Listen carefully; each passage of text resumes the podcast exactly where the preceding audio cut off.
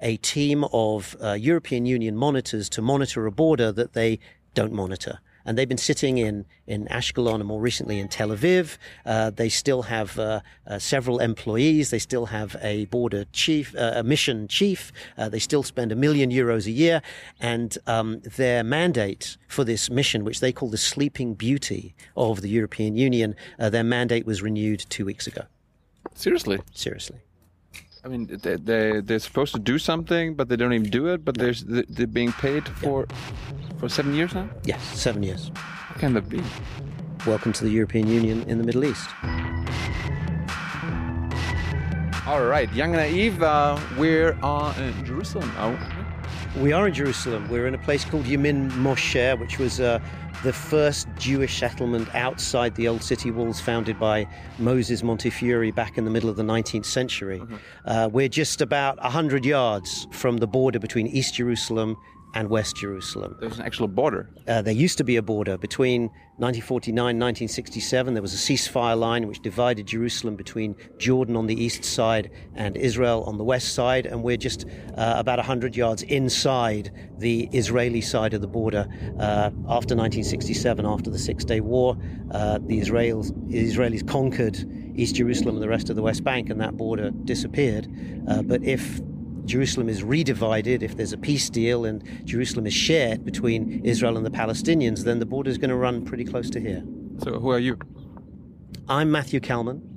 Uh, I'm a British foreign correspondent. I've been based in Jerusalem for the last 15 years, writing for people like Time Magazine, The Guardian, Newsweek, people like that. Uh, and today I have uh, a column in Haaretz, which is an Israeli daily newspaper. Uh, and I've written a couple of books about Netanyahu, about Arafat, and uh, I, I write and I speak uh, about what's going on here in Israel and Palestine. So you, are from Europe, we're from Europe. Uh, does Europe have, or the European Union have any presence in Israel and Jerusalem? The, the, European Union have a huge presence here. Uh, on the Israeli side, they are Israel's biggest trading partner. Great. And uh, so, for the Israeli economy, the contacts with the European Union are extremely important. And they're obviously right next door uh, around the Mediterranean. And uh, because Israel is shunned by the people uh, to the east in the Arab world, uh, then all of Israeli diplomacy and trade looks west, really, at the moment, uh, towards Europe and, and, and America. Uh, it kind of skips the Arab world and goes all the way to China and Asia. So the closest partners for Israel in terms of diplomacy and trading are the European Union. And for the Palestinians, the European Union is extremely important because they are, uh, I think, the biggest donors uh, to the Palestinian Authority. Uh, they've donated billions and billions of euros uh, over the last 20 years under the Oslo peace process to try and develop the Palestinian economy and develop Palestinian politics and try and prepare them for statehood. So, uh, what, what should we start with? With the Israelis, Palestinians? Uh, I mean, Europe has probably done a great job with both of them, right?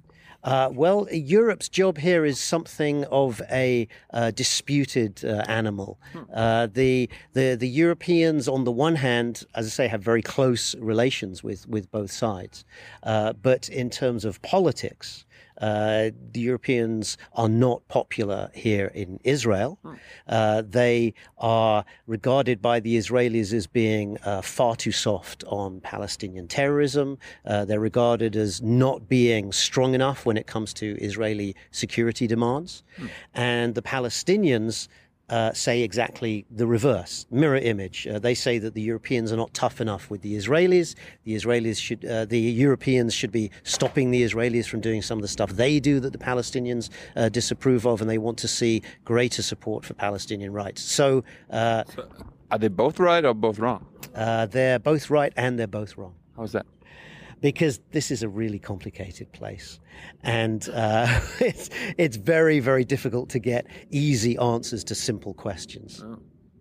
So, uh, what, what, does the EU actually do? give us give us uh, some examples. Uh, how great they are here. Let's give you, first of all, some of the positive things yes. that the Europeans do, because that's important. They do a lot of very positive things. S sounds like there are also some negative things. There are some negative oh. things. We'll come to those in a second. Okay. So, the positive things that the Europeans do here uh, is uh, let's just look at the Palestinian side. The Europeans have put billions and billions of euros over the last 20 years into helping to build the Palestinian economy. Uh, they've contributed uh, enormous amounts of money for roads and schools and uh, hospitals and medical resources and uh, all, all sorts of great things like that. They, they, they've put money into peace programs, into programs for children and women and refugees. They're one of the biggest contributors to UNRWA, which is the United Nations agency that deals with millions of Palestinian refugees. And everywhere you go in the West Bank, you'll see signs saying the European Union funded this, the European Union funded that,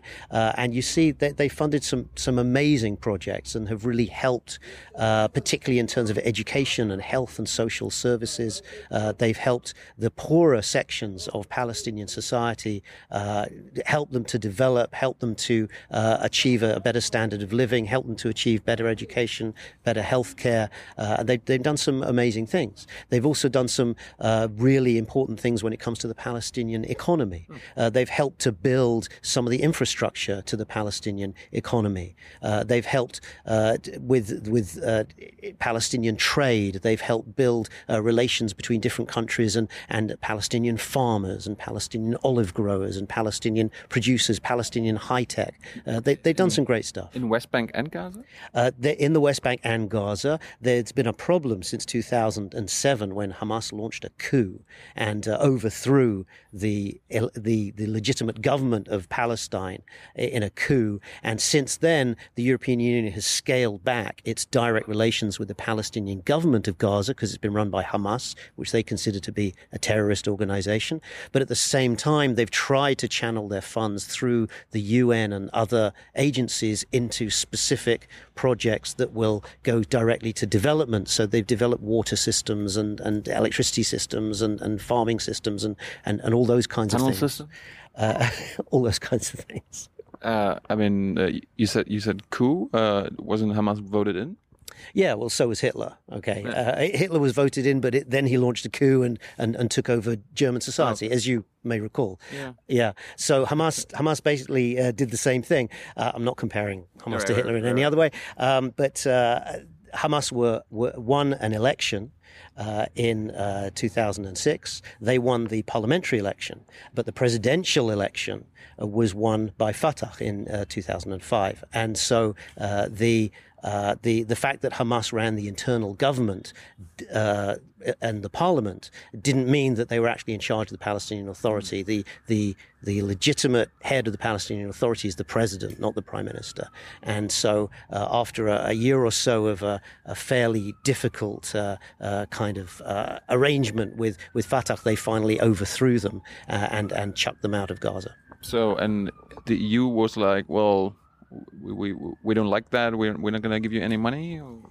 How did, how did that work? They didn't give any money that would go to Hamas, but they continued to, to, that to the to the organization because I learned there was there's the political uh, arm of Hamas and the military arm, right? Yeah, sort of, but they're basically it's it's a bit like the IRA and Sinn Féin. Okay, you've got the Sinn Féin as the political wing, the IRA as the military wing, but we know that the relations between them are extremely close, and, and they they they're basically run by the same people. Uh, Hamas, the military wing, the political wing, it's, it's the same thing. They, the the guys who give the orders in the in the end are are the political leaders. Khalid Mashal, uh, who now sits in Qatar, uh, is the head Qatar. of he sits in Qatar. Yes. Um. He's visited Gaza once uh, for three days uh, about 18 months ago, yeah. Um, and uh, so he, he gives the orders. He runs both the political wing and the military wing. Sometimes his military commanders, you know, they want to be a bit more radical, a bit less radical, depends what mood they're in. Uh, but um, it's the same organization the Europeans channeled their money through the Palestinian Authority, which still employed, um, I think, about 50,000 people in uh, the Gaza Strip, and basically their salaries were paid for by the European Union. So how, how could the EU make sure that no money, for example, went to Hamas? They couldn't. They couldn't. No, they couldn't. They tried their best, but they couldn't. And we know that a, lot of that aid, in the end, did end up in the hands of Hamas. Uh, but the European Union tried to do what they could to make sure that it that it didn't.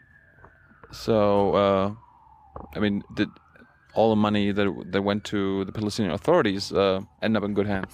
Eh, like other than Hamas?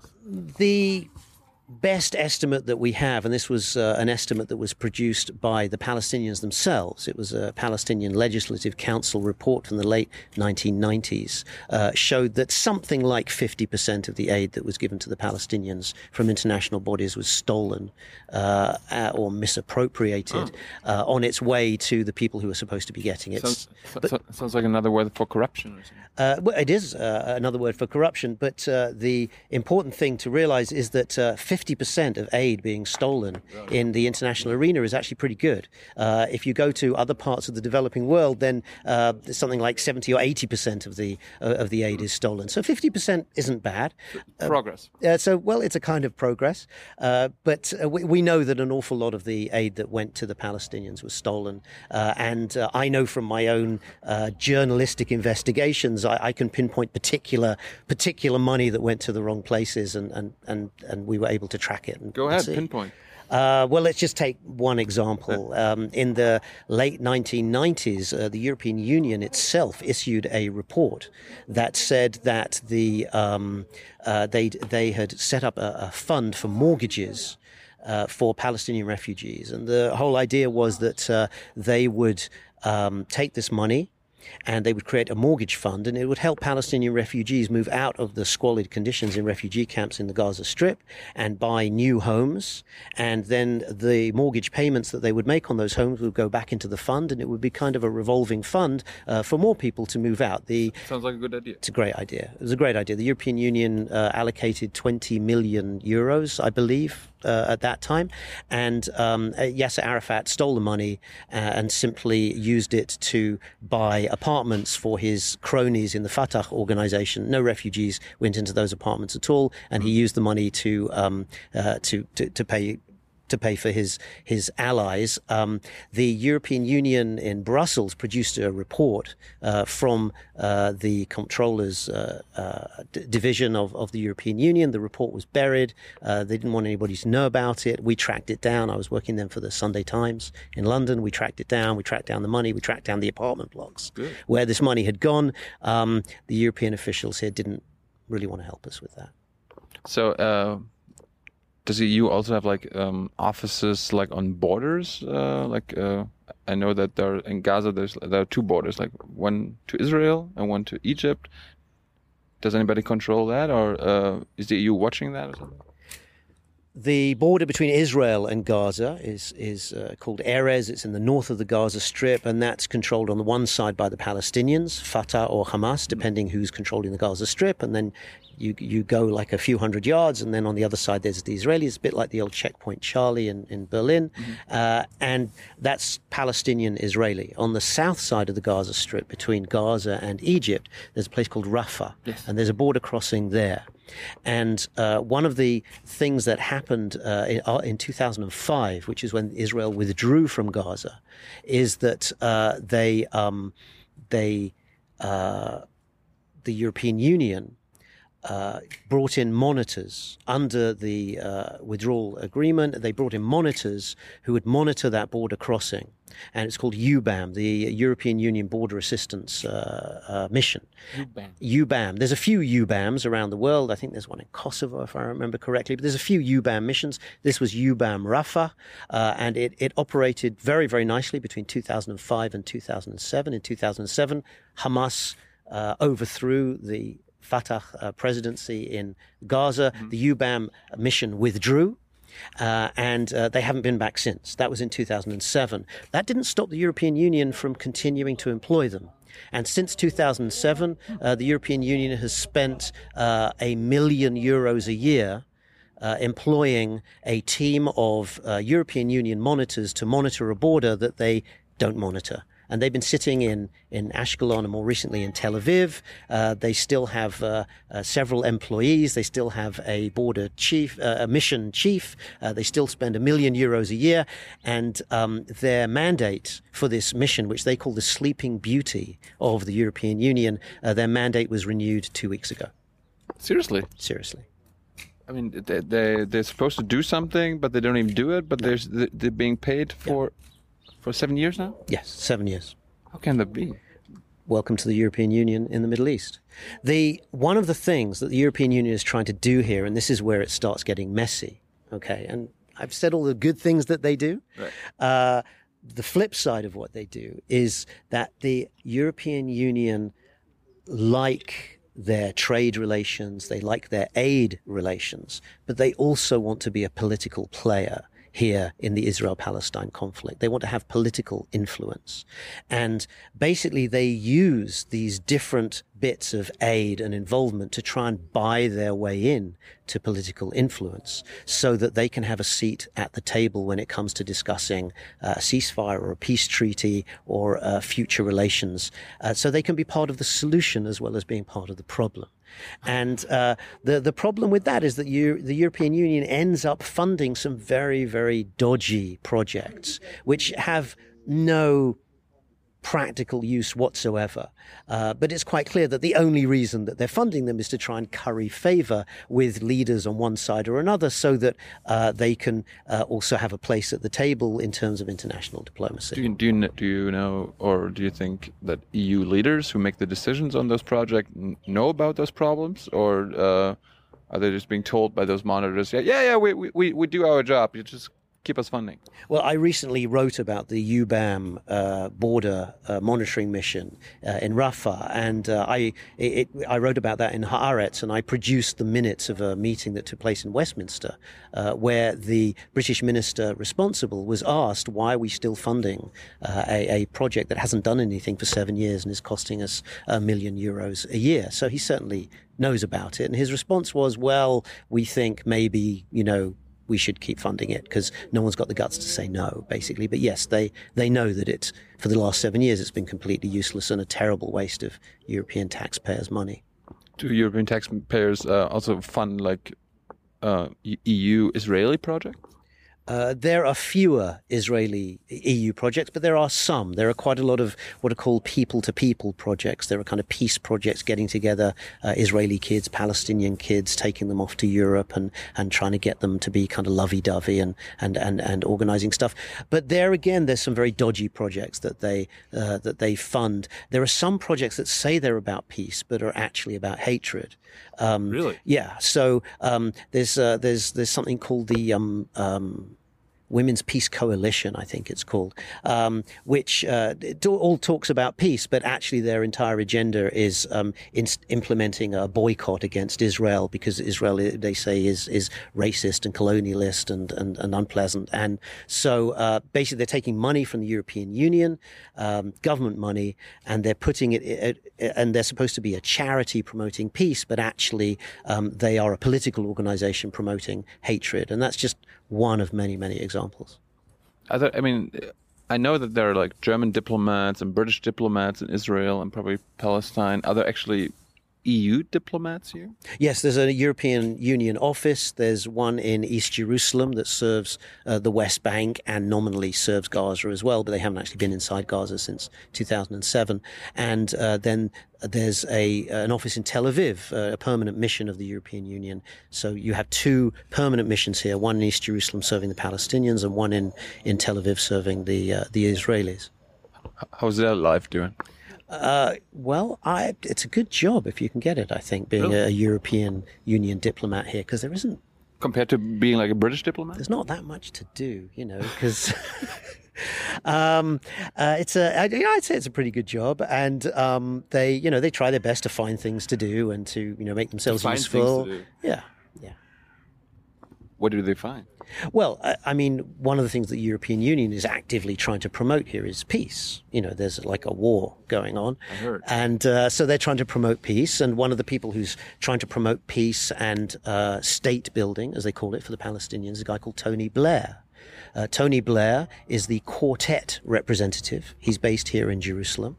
Um, he's here for about a week every month. And his mission is dedicated to preparing the Palestinians for statehood.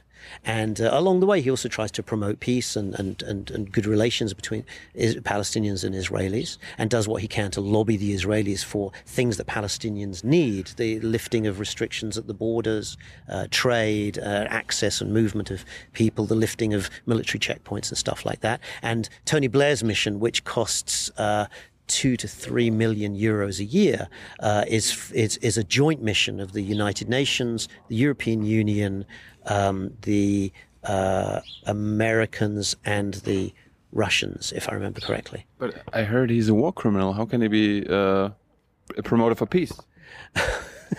some people say Tony Blair is a war criminal. Uh, some people say that um, Barack Obama is a war criminal. Um, So I heard. You know, so if you stick your head above the parapet in international politics, someone's going to call you a war criminal. Doesn't doesn't Blair also uh, work for the Egypt uh, Egyptian uh, government now?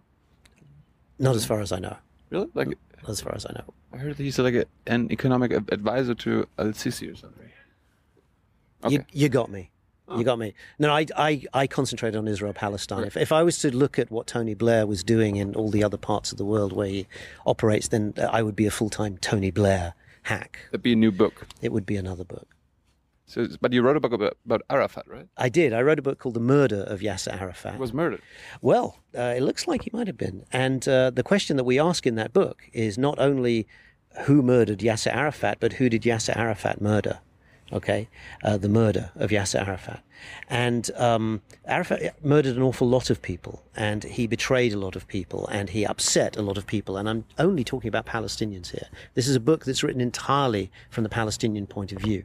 And we spoke to all the Palestinians that we could find who'd had dealings with Yasser Arafat, including some of his l- most loyal lieutenants going all the way back to the days in, in Lebanon and, and, and Tunisia. And they spoke about the way that he had betrayed them and shocked them and uh, basically left them with nothing. Um, part of that was stealing all the money uh, that was given as international aid. Part of it was just the way that Arafat used to play different people off against each other. He had 14 different security apparatuses, police, secret police, intelligence forces, all kinds of people. And he used to, he used to encourage them to fight each other. And his theory was if they were fighting each other, then they wouldn't fight him and notice that he was stealing all the money. So, um, there's an awful lot of people who hated Arafat by the time he died. And I'm just talking about Palestinians. But but but wasn't he an icon uh, for the for the Palestinians? He was. Arafat's tragedy is that he was an extraordinary man, a brilliant man, who led the Palestinians from exile and refugee status and basically nowhere uh, straight into the very center of world diplomacy. He literally put them on the map. He led them back like Moses, like a Palestinian Moses. He led them back to their promised land. And uh, back in 1993 94, when the Oslo peace process was signed, it seemed that he had managed to do what many people thought was impossible, which was to bring the Palestinians back from Israel, wrest control of the occupied territories from Israel, and begin establishing the independent Palestinian state. The problem was when Arafat got back here, he decided he didn't really want to do that. Uh, my favorite quote of Arafat's when he came back to Jericho was, I didn't come here to be the mayor of Jericho. And the problem is that if you are the president of a peaceful, demilitarized Palestinian state in the West Bank and Gaza, you're basically the mayor of Jericho. That's who you are. There's not much to do. You have to build schools and hospitals and lay down sewage and electricity lines. It's a really boring job. And Arafat decided he didn't want that job. He wanted a permanent revolution against the Israelis, uh, even if that meant that his people would never achieve independence as long as he lived. It was, it was a, it was a dreadful tragedy. Uh, tell us about his death. How did he die? Well, he died in kind of mysterious circumstances. He, Oh. He'd been ill for a long time. I mean, uh, those of us who met him and interviewed him uh, could see he had something that looked like Parkinson's. He tremored a lot. He was clearly losing his, his memory. He was le- clearly losing his marbles, as we say in English. Um, uh, he was, he was, uh, you know, he was getting old, and um, you could see it, and you could see that he was a sick man. But his final deterioration uh, in those last few weeks uh, was was kind of weird, and um, there are many people who believe that he was poisoned, and uh, the tests that were finally run on his bones nearly ten years later showed traces of what could have been the results of poisoning uh, by uh, a radioactive compound called polonium. Uh, the, re- the results were inconclusive. Uh, they, they were tested in three different labs in Russia, in France, uh, and in Switzerland, and the labs kind of disagreed with each other on whether or not there was polonium, traces of polonium, whether or not there wasn't. So it's still an open question. But uh, Science doesn't know. science doesn't know. But you know, in this part of the world, uh, you know, science is often confused and confounded. That's the Middle East. And not really respected, I guess. Uh, well, you know, it depends who's doing the science. So, uh, if he was murdered, like you said, like the Palestinians might have murdered him himself, themselves. Everybody we spoke to, who worked with Arafat and who loved Arafat, um, and were prepared to die for Arafat, they said if he was murdered, the only people who had access to him, who could have murdered him, were other Palestinians. And the only other Palestinians who had that kind of access were Palestinians within his inner, most trusted circle. Why? Why not? Why not Israelis? Because that that'd be like the uh, like for them the obvious uh, choice. Like, yeah, if you got, he, if he was murdered, probably by by them. Or something. Well, there are two problems with that theory. The first one is that the Israelis had many, many chances to kill him, and they didn't take them. So it doesn't make sense logically why he would have died when he did, when the Israelis could easily have killed him three years before, or five years before, or ten years. It it, it actually doesn't make sense. Um, and the other thing is that physically the Israelis weren't there when he died. The Israelis were not there. The only people who were there close to him who could have literally slipped some poison into his food were other Palestinians. But, but what I mean, what was the purpose of it? Uh, did they just want to uh, get him off the map or something? Get the peace process, the actual peace process started? This is what we investigated in, in our book. And it seems that the Palestinians close to him realized that they were never ever going to achieve independence and peace as long as he was around. He kept betraying the people closest to him. The Palestinian president now is Mahmoud Abbas, Abu Mazen as he's called. Uh, Abu Mazen was Arafat's number two. He, when Arafat died, he, he was the guy who flew to Paris to be with his body and, and, and bring it back to Palestine. Uh, Yasser Arafat and Abu Mazen hadn't spoken for about nine months before he died because Yasser Arafat got so upset with Abu Mazen promoting peace and democracy that he sent a bunch of gunmen round to shoot at the parliament building and threaten Abu Mazen uh, with his life. So um, he went to Jordan, and they didn't speak to each other after that. He resigned and went to Jordan. So even his own deputy, the guy who inherited the post of Palestinian president from Yasser Arafat, Yasser Arafat also threatened to kill him. And uh, what happened? What happened afterwards? Did uh, the Palestinians go crazy? Did they like, uh, like, uh, did the death of Arafat became a myth or something? Or how how is it viewed now? I mean, it's like almost ten years.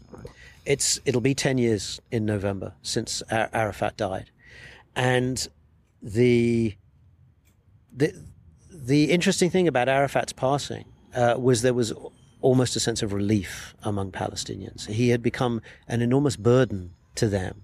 Uh, it's quite clear now that the Second Intifada, as it's now called, the terrible wave of suicide bombings and Israeli military reoccupation of the West Bank and, and the terrible deaths and violence we saw between 2000 and 2005, um, was basically engineered uh, by Arafat and some of his closest advisors. They really thought that uh, somehow that by encouraging this violence against Israel that they would they, they would achieve something. But it was clear even to Abu Mazen, who's now the president of the Palestinian Authority, who spoke out against this violence all the time, spoke out against suicide bombings.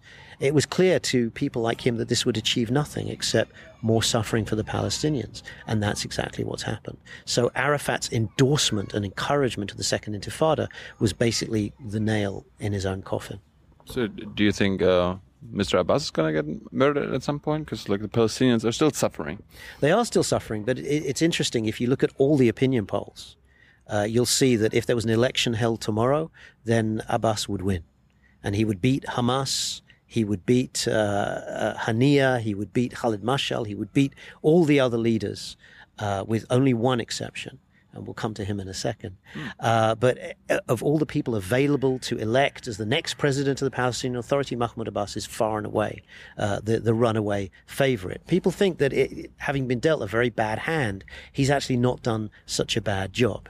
Um, most Palestinians want peace. Most Palestinians uh, want to get on with their lives. Most Palestinians don't want to be fighting and shooting and sending out suicide bombers. They don't want to be occupied by Israel. They don't want to be shot at by Israeli tanks rolling down the streets. They want to try and get on with their normal lives.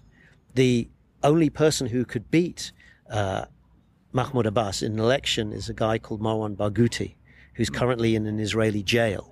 And he's in an Israeli jail because he was one of the leaders of the Second Intifada. I never heard of him. Uh, well, he's a really important guy. T- tell us about him. He's a really important guy. Marwan Barghouti uh, basically is the is the is the heir apparent to the Palestinian leadership, but he's been in an, uh, in an Israeli jail since uh, 2000, the early 2000s, 2002, 2003. I can't remember the exact date now. Um, and he's serving multiple life sentences for murder for his part in the Second Intifada. And Barghouti managed to, on the one hand, capture the Palestinian imagination in terms of resistance and fighting the Israeli occupation uh, with his backing for suicide bombings and for attacks on the Israelis. But on the other hand, uh, is known to be a pragmatist who, if a decent peace offer were on the table tomorrow, he would take it and he would encourage other Palestinians to take it. And he's probably the only guy now that Arafat is dead who would be able to convince Palestinians to make the very difficult compromises they would have to make in order to reach peace with the Israelis. Uh, why not Abbas? Like, what, what, what, why, why does he? Why can he do it and not Abbas? Abbas, I think actually Abbas could do it, oh. uh, but he doesn't seem to think that he can. The convincing. The convincing, because the problem that we have here between the Palestinians and the Israelis in terms of reaching a peace deal, and this is why it looks so simple on paper and it's so difficult on the ground, is that when it comes to actually drawing that border, the most that Israel is prepared to give is much less than the Palestinians are currently prepared to accept, and vice versa. We are sitting 100 yards from where the Palestinians would like the border to be drawn. Just 100 yards. It's literally the other side of this hill. Mm. And the Israelis are not prepared to have the border with Palestine running through the middle of Jerusalem again. They just won't do it. But that's the official Palestinian position. They want the border right there, just a few yards from where we're sitting. And it's going to need a very brave Israeli leader to stand up and say, you know what? Okay, we'll we'll give up the old city of Jerusalem. We'll give up the Western Wall and the Temple Mount and the Jewish quarter of the old city. Okay, you can have it. It's I can't see that happening.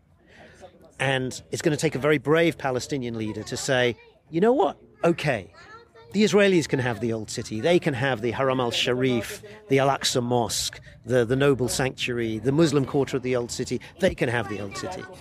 Um, it's going to take a, a, very brave Palestinian leader to do that. And what it needs is a very brave person on both sides who can reach some kind of compromise somewhere in the middle. Uh, and Abu Mazen apparently doesn't feel that he has the backing to do that. But uh, what's his name? Bugatti. Marwan Barghouti. Barghouti. Yeah. Uh, but but he's in he's in he's in jail. He will never get out, right? I think he will get out. Oh, you? I think he will. I think he will. Um, because at some point, when the Israelis and the Palestinians are really ready for peace, and I don't think they are ready for peace, particularly after this most recent round with Hamas in, in Gaza. But someday when they are ready for peace, and that could come quite soon. It could come in a year or two. It could come in 10 or 15 years, but it could come sooner. Uh, at that point, the Israelis realize that they cannot have a stooge as a Palestinian president. They can't have somebody who's seen as being someone who's working for the Israelis. They have to have an authentic Palestinian leader who has the backing and confidence of his own people. And at the moment, that's Marwan Barghouti. And I think at that point, the Israelis will realize they have to release him. So it's going to be like a political decision overruling uh, justice. Everything here is a political decision. Uh, and in the end, let's be naive. Do, do, do you think the one state solution is possible? A binational state? No, it's that's complete nonsense. The binational state idea. It's a it's an idea that's um, that's put about by two groups of people, um, ignorant foreigners who simply don't understand this place. Uh, who sit in London or Washington or Copenhagen writing theoretical papers about theoretical states that theoretically might exist and we're, we're, dreamers it's well it's it's worse than dreamers it's it's just it's just delusional and it's it's and it's ignorant and and and what offends me about that writing is that it's clearly being written by people who just don't understand this place. They don't understand how culture and religion and history fuel the politics here. And you can't divorce the politics here from culture and religion and history. There's no way that the Jews are going to vote Israel out of existence. And there's no way that the Palestinians are going to give up on an independent Palestine. It's simply not going to happen. Uh, so that's one group of people who are suggesting a binational state. And the other group of people are people who are basically being dishonest about it. Um, they're people who say that they are um, really working for the best interests of either the Israelis or the Palestinians. Um, but all they actually really want to do is to um, is to try and put forward a, a different agenda completely different political agenda. Um, and the idea of a binational state is is one in which essentially um, Israel will cease to exist. And that, that's that's the agenda of the people who are promoting a binational state, who know what they're talking about. The other people just don't know what they're talking about. Why would Israel cease to exist? Because a binational state, by definition, um, is no longer Israel, and Israel is not going to vote itself out of existence. It, Israel will not be the Turkey voting for Christmas. It's just it's just not going to happen. Matthew, thank you very much. My pleasure. That was that was uh, fun. Okay.